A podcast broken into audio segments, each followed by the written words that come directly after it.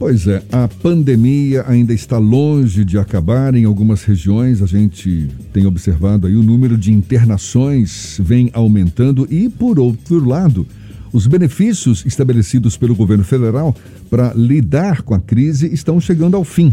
Seria um bom motivo para o profissional que ficasse doente, por exemplo, solicitar a antecipação do auxílio-doença que permite a liberação de um salário mínimo sem a necessidade de passar por perícia médica. Só que o prazo definido pelo governo para essa antecipação terminou no fim do mês passado e, conforme o INSS, não vai ser prorrogado. Para saber como lidar com essas dificuldades de acesso aos benefícios durante a pandemia, a gente conversa agora com a advogada especialista em direito previdenciário e também presidente da ABPREV Brasil, Associação Brasileira de Defesa dos Direitos Previdenciários, Acidentários e Consumidores, Nildes Carvalho. Seja bem-vinda. Bom dia, Nildes. Bom dia, Jefferson Beltrão. É um prazer enorme, né, estar com vocês da tarde online, né, nessa manhã, né, para tratar de um tema também tão importante, né. Também gostaria de saudar nesse momento também, né, ao radialista, jornalista, né, Fernando Duarte, né, nesta manhã querida. Tá certo, muito obrigado. Estamos de fato online aqui à Tarde FM. Agora, o profissional que se deparar com algum acidente ou ainda ficar doente só poderá ter acesso ao benefício previdenciário com a realização de perícia médica nas agências do INSS. É um dificultador a mais para o segurado, então? É verdade, né? O segurado da Previdência Social, né? Durante esse período de pandemia, a gente percebeu aí várias é, mudanças na, na lei, né? Na lei previdenciária, para assim acolher esse trabalhador. E agora com essa mudança, a falta de prorrogação governamental, esse trabalhador é, vai ter que fazer a perícia presencial em uma das agências da Previdência Social ocorre, né, que infelizmente nesse problema e essa dificuldade de fazer perícia presencial já vinha ocorrendo no sentido dos resultados da concessão do benefício previdenciário e esse atraso nessa resposta do INSS em efetivamente é, analisar cada pedido. Houve também aí um aumento com a própria pandemia nesses requerimentos administrativos, né?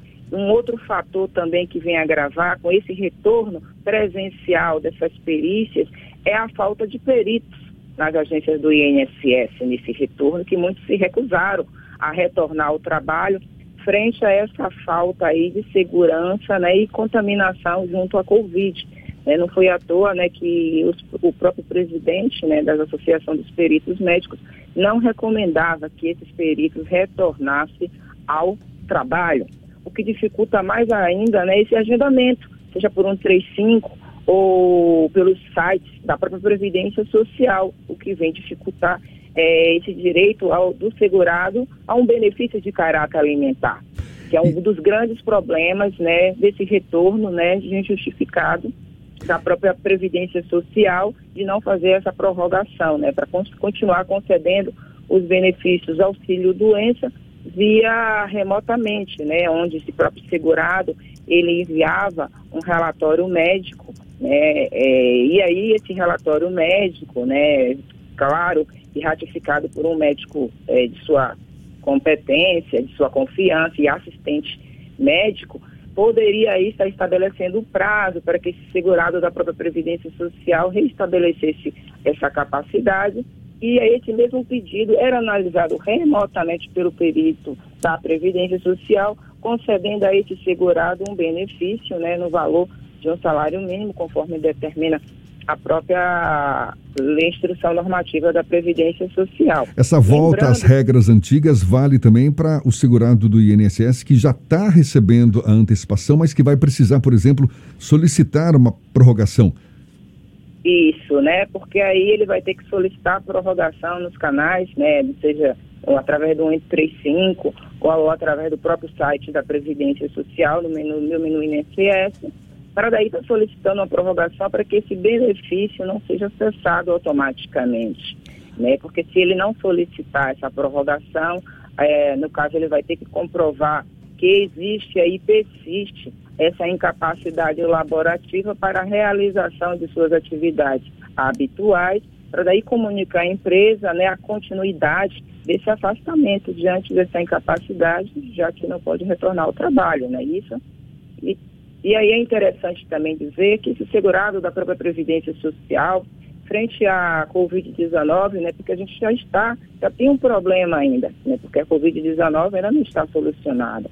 A vacina não chegou ainda ao Brasil, né, e efetivamente os casos de contaminação existem, existe esse surto ainda no Brasil, né, e os segurados, eles dependem desse pagamento, né, que é um benefício de caráter alimentar para a sua subsistência, né, e aí essa demora, esse atraso na concessão de benefício venceria, assim, a sua dignidade e seus direitos constitucionais, amparado na própria legislação previdenciária. Já que esse segurado, ao contribuir para o sistema de previdência social, já que é um mecanismo público de proteção social e subsistência de caráter contributivo, compulsório e de filiação obrigatória, né, que é administrado pelo próprio INSS. Mas o governo ele não está dando nada para ninguém. Ele efetivamente aí está realmente ao analisar um pedido de um segurado incapacitado, ele está analisando aí esses requisitos legais e também esse direito desse segurado da própria Previdência Social que se vê incapacitado e necessita receber esse benefício de caráter alimentar, entendeu? É, quando o beneficiário ele tem esse acesso negado, esse benefício legado negado, quais são as instâncias que ele pode é, entrar, ele pode recorrer para garantir o acesso a esse benefício, é necessário ter um advogado constituído para tanto? É, eu recomendo, né, até, é, até, como presidente da Biprev Brasil, que é a Associação Brasileira de Defesa do Direito Previdenciário Acidentário e Consumidor, a gente recomenda que esse segurado da Previdência Social, inicialmente, ele tente esgotar as vias administrativas. Primeiro fazendo o pedido, depois faça esse pedido de prorrogação e se vê que houve o indeferimento desses pedidos administrativos, que efetivamente aí ele tente entrar com recurso, né, junto à junta da própria Previdência Social. Mas esses recursos demoram muito tempo, na maioria das vezes, anos, né, nessa junta administrativa do INSS. E aí que a gente pensa que recomenda que esse segurado, sim, ele busque uma instituição, seja uma associação, efetivamente séria, que, né, no caso, a Bitprev orienta bastante esses segurados a tomar as medidas cabíveis, seja ela administrativa e ela judicial, porque se esse segurado se vê impossibilitado de trabalhar, não ter condições nenhuma, efetivamente esse segurado necessita do benefício de caráter alimentar. E o INSS está muitas vezes negando, porque o INSS tem negado os benefícios da própria Previdência Social até de forma remota, na, na, no, na maioria das vezes, alegando talvez uma fraude. Então, essa fraude tem prejudicado no sentido de não deferir automaticamente esses benefícios, mesmo tendo uma lei que respalde eh, esses deferimentos, já que existem ainda milhares de, de requerimentos em análise. Imagine somado agora esse retorno das atividades presenciais com a falta de peritos que não se sente seguro ao retornar ao trabalho. E aí esse segurado se vê ao ponto de ter que buscar a justiça.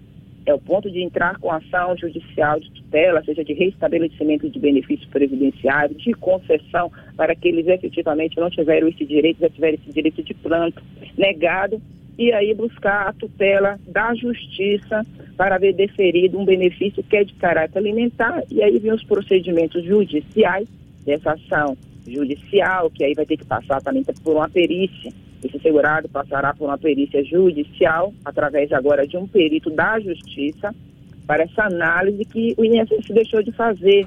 E a gente vê assim uma grande demanda, e vai haver uma grande demanda, seja fazendo a previsibilidade, como especialista doutorando internacional em Direito do Trabalho e Seguridade Social, que haverá aí talvez um, um pouco de um colapso, uma constitucionalidade, né? Porque já existe um atraso nessa concessão do benefício auxílio por incapacidade temporária previdenciária, né? Porque é interessante também dizer que com a emenda 103 houve uma mudança né, dessa nomenclatura no nome auxílio doença, passando para auxílio por incapacidade temporária previdenciário, e aí vem auxílio é, por incapacidade permanente, que seria a aposentadoria por invalidez, agora chamado por aposentadoria por incapacidade permanente. Doutora Nildes. Nome... Oi o segurado ele tem acesso a uma série de benefícios, não só o segurado, mas o contribuinte com o INSS. Mas muitas vezes eles têm dificuldade em ter acesso por conta dessa burocracia muito grande. A senhora acredita que a legislação brasileira ela atrapalha mais do que ajuda o beneficiário e o segurado do INSS? É, com a reforma da Previdência Social, eu acredito aí que a, veio dificultar as concessões do benefício previdenciário, né? Porque a gente trabalha muito com baseado na própria legislação, né? Na própria lei. Então, a reforma da Previdência Social aprovada é, com emenda constitucional número 6 de 2019, né, no Congresso Nacional, aí houve essas regras de transições após a reforma, o que veio assim realmente atrapalhar a concessão dos benefícios previdenciários, dificultar o acesso, aumentar tempo de contribuição, a tributação, pedágio. E, então, a gente percebe aí que efetivamente é, necessitaria uma análise posterior governamental do nosso próprio executivo, no sentido de buscar o status quo anterior para minimizar esses impactos, não só da pandemia, mas esses impactos que atinge o trabalhador no que tange a seu direito constitucional de ter um benefício de caráter alimentar, que é importante dizer. Advogada Nildes Carvalho, advogada doutoranda, também especialista em direito previdenciário, presidente da ABPREV, Associação Brasileira de Defesa dos Direitos Previdenciários, Acidentários e Consumidores. Muito obrigado pela sua participação aqui conosco. Um bom dia e até uma próxima. É, eu agradeço também, só poderia dar um, um alô sobre um evento que nós estamos fazendo junto com a Justiça Federal. Por favor, é, fique à vontade.